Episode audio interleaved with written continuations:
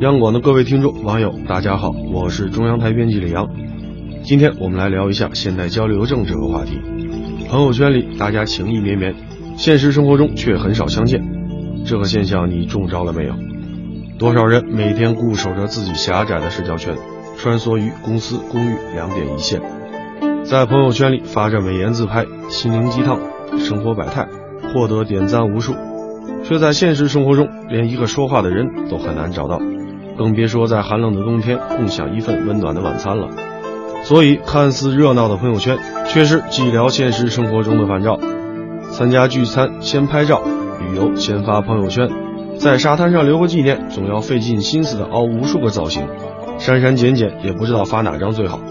这些现象，相信很多人都有遇到。本来是想散散心、享受生活，最后却又将精力放在朋友圈，看看能获得多少点赞和祝福。于是，我们不禁要问。为什么很多人往往沉醉于网络上和人交流，却疏忽了现实生活中的人际交流？有专家一语中的：因为网上的我才是我想让你看到的我，才是我内心想成为的我。这样听来恍然大悟，很多人都会自觉或不自觉的在网上塑造一个新的我，一个想让别人看到的样子。有些人会过度迷恋自己在网上塑造的形象，会花很多时间精力去经营维护这个形象。